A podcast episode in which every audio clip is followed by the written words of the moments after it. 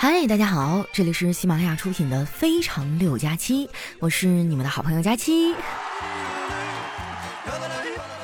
哎呀，最近已经进入盛夏了，我知道夏天很美好，但是也不用这么热吧？你们知道今天有多热吗？就我爸那么抠的老头啊，都主动要求开空调了。平时啊，老头把这遥控器根本就不让开，我大部分时候啊都得吃雪糕来降温。哎，说到雪糕哈，最近流行一个词儿叫“雪糕刺客”。哎，什么是雪糕刺客呢？就是那些看起来啊其貌不扬啊，根本就没有听说过，但是当你拿去付钱的时候，他会用价格刺你一件的雪糕。我之前就买过一次哈，当时花了我二十九块钱。不过呢，贵有贵的道理啊，它确实比普通的凉。这种雪糕还没吃呢，心就已经哇凉哇凉的了。天气一热啊，这火气也大，火气大了就容易吵架。我们家隔壁啊住着一对小情侣啊，最近是天天吵啊，给我整的都受不了了。哎，我就纳闷了，你们吵架能不能说普通话呀？你让我们这帮吃瓜群众理解起来很困难呀。我发现哈，普通话标准真的太重要了。之前疫情封控的时候啊，每天都要下楼做核酸，然后呢要求大家做完之后啊赶快回家。有一次啊，我就看到邻居大爷做完之后还在外头转悠，就跟他说：“大爷，做完核酸不能逗留。”结果呢，他到处跟别人说：“做完核酸送桶豆油。”最近几天啊，我总能碰见这大爷。老头的孙子啊，今年高考这两天分数下来了，考了六百八十多分，全家人都高兴坏了。最近呢，全国各地的高考分数啊都陆续下来了。我最近啊也刷到好多视频啊，就一家人在一块查成绩啊，查到那个分数特别好，全家抱在一块激动的视频，哇，看起来也是让我热血澎湃啊，就不禁让我想起了我当年，那个时候呢，我也刚查完分数，一家人也是激动的不行啊，就是全围在一块揍我。现在想想啊，还是挺后悔的，当初真的应该好好学习。进入社会之后啊，我才明白。很多考试虽然难，但是它却是人生当中最简单的事儿了。小时候啊，我哥比我学习好，不过呢，他也总被找家长，因为他不爱交作业。前几天啊，我们俩聊起这事儿啊，他特别感慨：“哎呀，那个时候我就特别不理解，我都学会了，为啥还要写作业呀？”初中的时候啊，我最烦的就是我们班的那个英语课代表，虽然说长得挺好看的吧，但是天天催我交作业。后来上了高中啊，又分到一个班，他还是英语课代表，又这样催我交作业啊，催了三年。现如今这么多年过去了，他躺在我的身边，还是每天催我回家交作业。我的天呐，快停车！这不是开往幼儿园的车呀！我真觉得啊，最近他们俩玩的特别疯狂，不知道是不是想要三胎了。昨天晚上吃完饭呢，我跟我嫂子窝在沙发上玩手机，然后我就惊奇的发现，我嫂子居然在搜 S M 的入门教程。我去，几天不见，你们都玩的这么大了吗？我没忍住好奇啊，也跟着搜了一下。我发现啊，这玩意儿入门呢还挺简单的啊，它呢就是需要你不停的讲那些粗暴的话呀，越羞辱对方越好啊，就对方就会觉得越兴奋啊。比如说你去问对方，你工资多少啊？有房吗？你车呢？你男朋友呢？啊，今年没发年终奖吧？不过啊，你们也不要误会啊，我只是单纯的好奇，我并没有别的什么想法。那些想跟我交朋友的男孩子啊，你放心大胆的来。本人目前的教育原则非常简单，你有多少优点哈，这不重要，有各大视频网站的会员比较重要。最近啊，我也不知道怎么了，啊，啥都不想干，就想在床上追剧打游戏。反正我现在也想开了，只要我堂堂正正的做个废物啊，就不会那么累。有句话说得好哈，百烂一念起，顿觉天地宽啊。而且我想好了，如果别人问起来啊，我就捶胸顿足的说，我也不想这样啊，我就是这么没用，怎么办呢？啊，一般人听到这么说哈，都会过来安慰你啊，对不对？哎，就会说，哎呀，其实你挺好的，你不要这么否定自己。只有丸子的回复啊与众不同，他说。佳琪姐，你不要觉得自己很没用，其实你还能给家人带来温暖呀。比如你爸妈每天看到你就来火。我冲丸子翻了个大白眼儿，我说拉黑吧啊，以后咱俩别联系了。我就纳闷了，我当初到底看上你啥了，要跟你做朋友？你看看你有啥优点啊？整天就知道埋汰我。丸子说：“我有很多优点呀，比如说我这个人很乐观。有多乐观呢？就是我虽然没有买彩票，但是也觉得自己会中奖。”丸子看我还没有消气儿啊，就主动提出来要请我吃饭。啊，这种万年铁公鸡拔毛啊，怎么可能错过呢？我就愉快的答应了。我们去了一家常去的餐馆啊，这家餐馆的服务态度呢特别好，就是菜的口味啊不太稳定。比如说烧鸡啊，每次点味道都不一样。但是呢，他们家那个藕汤啊，味道倒是始终如一的好喝。等菜的时候呢，我就忍不住问老板这是怎么回事呢？没想到老板跟我说，因为鸡变藕不变。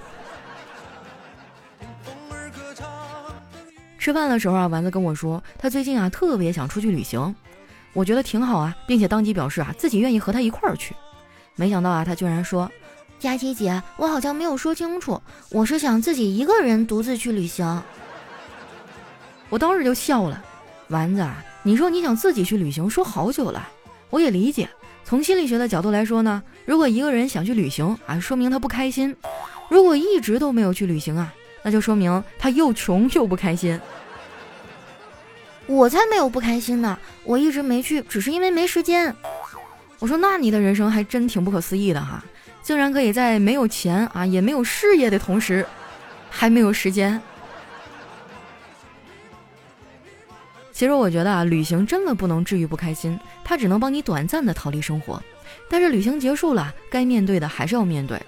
去旅行啊，还不如养个宠物。他们最起码能陪伴你左右啊，关键时刻啊，甚至能救命。之前呢，我在一个平台上看到一篇文章，内容大概是讲啊，说有个人特别倒霉，丢了工作，家人生病了，还天天被催债。后来他实在是顶不住压力了，就想要跳楼。结果在他正要跳出窗外的时候，发现他的猫啊正在轻轻地蹭他的脚。这一幕呢，让他瞬间就清醒了，并且打消了轻生的念头。后来呀，他的朋友跟他说，是那只猫把自己的九条命分了一条给他。当时读到这个故事啊，真的特别感动。其实呢，我也能理解这个人，生活当中呢会遇到很多的苦难，总有快要撑不下去的时候。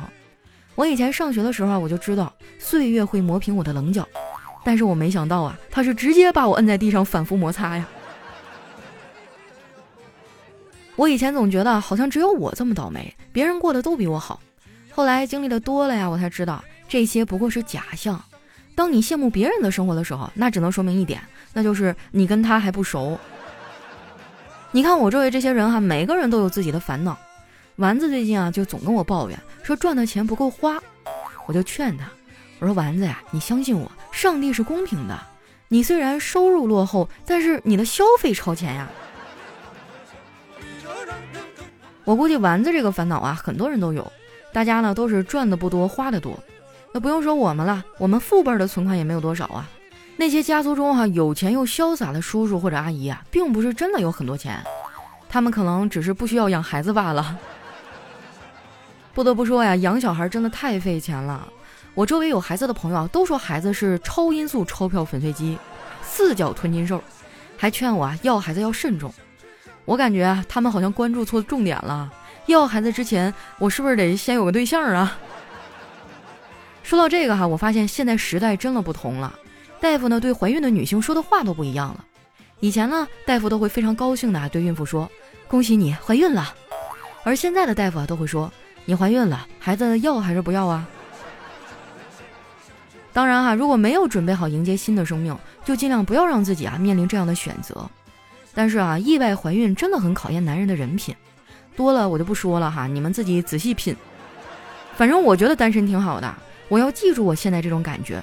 以后要是爱上谁啊，没有现在快乐，那我就跟他分手。真的哈，就没有必要为了所谓的爱情牺牲掉自己的快乐。不过话说回来了，爱情这东西呢，虽然很美好，但是也很脆弱，需要两个人哈都非常用心的呵护才行。有的时候呢，也不需要多大的矛盾。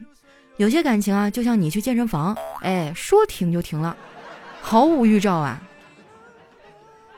有人说啊，婚姻是爱情的坟墓，但其实结不结婚呢，爱情都会走向坟墓。我听说武汉有一辆特别浪漫的五二零路公交车啊，很多情侣呢都会慕名去乘坐，但是他们可能并不知道，这辆公交车的终点站啊是火葬场。小黑就带着女朋友去坐过这辆车，结果回来呀，俩人就分手了。我看小黑挺沮丧的，就安慰他，我说：“黑哥啊，你想开点，天涯何处无芳草啊，何必单恋这枝花呢？”小黑说：“何止这枝花啊，我都错过多少枝花了。小的时候呢，我特别喜欢玩打水漂，但总是输。长大以后，我却发现，其实我真的很擅长这项活动。不管我付出多少感情，最后都打了水漂。”哎呀，真的是不谈恋爱屁事儿没有啊！自己挣钱自己花，不爽吗？不瞒你们说哈，我现在就已经实现财务自由了，那就是我想不买什么就不买什么。说实话，我觉得购物呢就是一种病，我上班啊就是为了挣治病的钱，而我的返利公众号丸子幺五零啊，就是缓解我这种病症的良药，因为它能帮我省钱啊。你们要是也想在网购的时候省点钱，那一定要关注一下返利公众号丸子幺五零，就是丸子的汉字呢加上阿拉伯数字一百五。关注完之后啊，记得把公众号置顶，这样用的时候呢找着也比较方便。关注呢只是第一步哈，接下来的操作才是关键。每次你想买东西啊，你可以先复制一下宝贝的链接发送给公众号，他会立马给你弹回来一个链接，你点这个链接下单就可以了啊。店铺呢还是这店铺啊，东西还是这东西，像什么售后啊、物流啊，什么都没有变哈，全部都是一样的。而且关注这个公众号呢，不仅是网购啊，像你打车呀、加油啊都能领券。在这儿呢，我要特别的强调一下啊，就是那些已经关注了丸子幺五零的小伙伴啊，咱们平台的那个加油优惠券的位置改了，你需要先点击生活服务，然后再点击滴滴打车啊，然后再点滴滴有车，这样呢，你就能领取加油的优惠券了。最近啊，这个油价又涨了，都快突破十块钱大关了。咱们还是能省则省吧。有车的小伙伴啊，一定要关注丸子幺五零啊。那朵玫瑰没有荆棘，最好的报复是美丽，最美的盛开是反击。别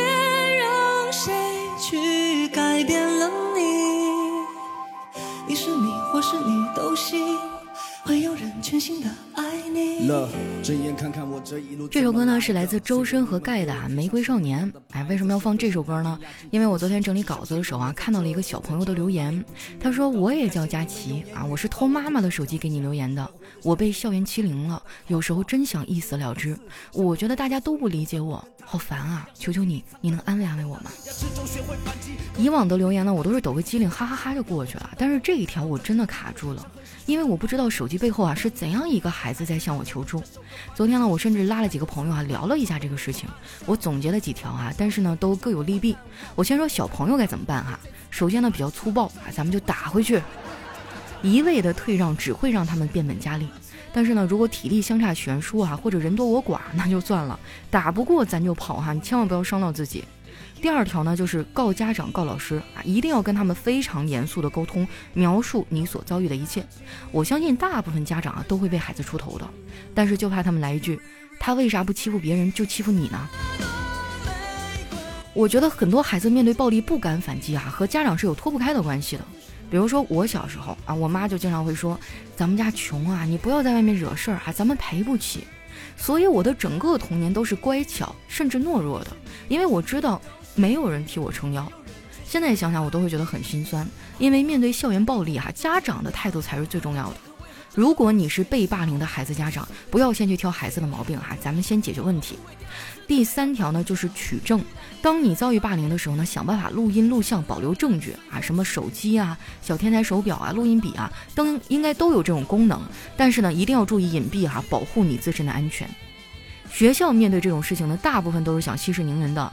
对方家长呢，可能也只是一句轻飘飘的：“哎呀，都是小孩子嘛，打闹是很正常的。”这个时候证据就尤为重要。我在知乎上呢，也看到一个叫镇店的朋友哈，提供了一个方法，真的很绝啊！我我并没有建议大家使用哈，我只是分享一下啊。嗯，首先呢，呃，第一条，孩子告诉你被霸凌了，你不要说他的问题，即便他真的有问题，那也是事后总结的时候再分析。第二条呢，让孩子第二天正常上学啊，告诉他你在他身上或者书包里呢放了东西，不用管啊，回家再看。第三条呢，去 ATM 机上取至少一千元的人民币现金啊，他有咨询过律师朋友啊，朋友建议两千到五千比较合适。装到一个信封里面啊，并且附上小条，奖励给你买电脑啊或者其他差不多价值的东西。切记自己保留好小票啊，这个小票上是有冠字号记录的。第四条，把信封放到孩子的书包或者衣兜里面。第五条哈，第二天暗中跟着孩子上学放学，打开手机录音录像。如果孩子被霸凌呢，没有被暴力对待，那就继续录；如果有暴力对待倾向啊，或者已经被暴力对待，立刻上前制止并拨打幺幺零报警。第六条呢，如果孩子被暴力对待之前，你提前准备的装着钱的信封被霸凌者搜出来了，继续录像，并且打幺幺零报警。第七条呢，这件事情到这里就出现分支了哈。如果是第五条的情况，警察来了，一般会教育霸凌者啊，一般也会劝你算了。这个时候千万不要算了，你要跟警察说，不管你们是否教育了他，但是他们随意殴打、辱骂我的孩子，我这里有全程的录音录像可以作为证据。根据法律规定，他们已经涉嫌寻衅滋事，我坚决要追究他们的法律责任。如果他们十六周岁以上，我要追究刑事责任；未满十六周岁，我要追究治安责任。啊，第八条呢，就是如果是第六条的情况，那么警察的话呢，除了上面的说法，你还要加上，他们还抢了我给孩子准备买电脑或者是其他物品的钱，这涉嫌敲诈勒索或抢劫，我要追究刑事责任。金钱的包装内有我手写的字条，我取款的银行凭条，还有记录钞票的冠字号码，如果需要，我可以作为刑事案件的证据提交。然后这个时候呢，主动权就全部在你和孩子那边了。不管最后怎么解决，你要记住一点，就是不要让你的孩子失望。哎呀，其实说到这儿，我心里其实都要气炸了。但是我一直在努力压制着自己的情绪。我设身处地的想了一下，如果有一天我的大儿子在学校让人给叮咣一顿揍，被人校园霸凌了，我我真的恨不得冲上去跟他拼命啊！说到这儿，可能会有一些圣母出来杠我说他还是个孩子啊，你这样会毁了一个孩子的一生的。那你告诉我该怎么办？如果说这个事儿就这么轻飘飘的掀过去了，谁来负责那些被霸凌的孩子的一生呢？那些永远镌刻在骨子里的恐惧、懦弱还有阴影，谁来替他们负责呢？这个刀如果不割到你自己身上，是永远不会感觉到痛的呀。当然了，我还是建议大家尽量在法律的框架内解决这个问题哈。嗯，如果你要非要问我说今天为什么要花这么长的一个篇幅来说这件事情，大概是因为我觉得我们也曾经是孩子，我们总有一天也要为人父母。啊，那话再说回来哈，这位叫做佳琪的朋友啊，我不知道你今年多大了，也不知道你现在遇到的具体是什么样的情况，但是呢，我想告诉你，你看啊，我们两个都叫佳琪。其实我曾经也是一个学渣，我并不是传统意义上的那种好学生哈，我也淘气，我也逃课，我也惹爸妈生气，被老师叫家长。但是这并不妨碍我长大以后成为了一个优秀的人。我相信你也可以。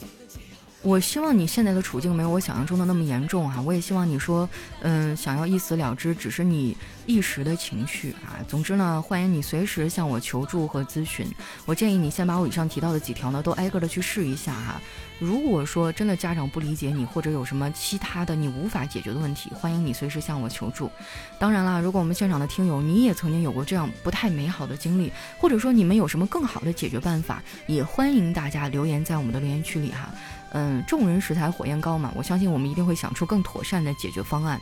当然了，我还是希望更多人能够重视校园霸凌这个问题，因为童年时的阴影真的会贯穿人的一生，给我们带来非常非常大的影响。嗯，那我觉得今天讲的这个话题这么严肃，后面接段子好像也不太合适了哈。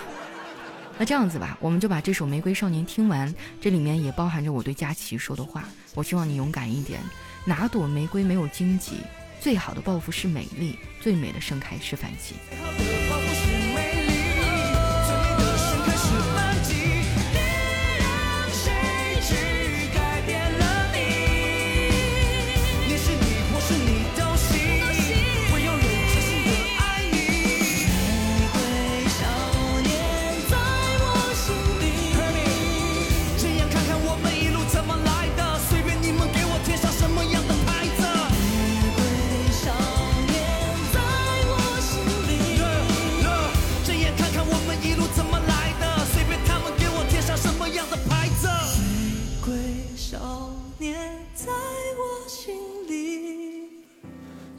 看我们一路怎么来的，随便他们贴上什么样的牌子。玫瑰少年在我心里。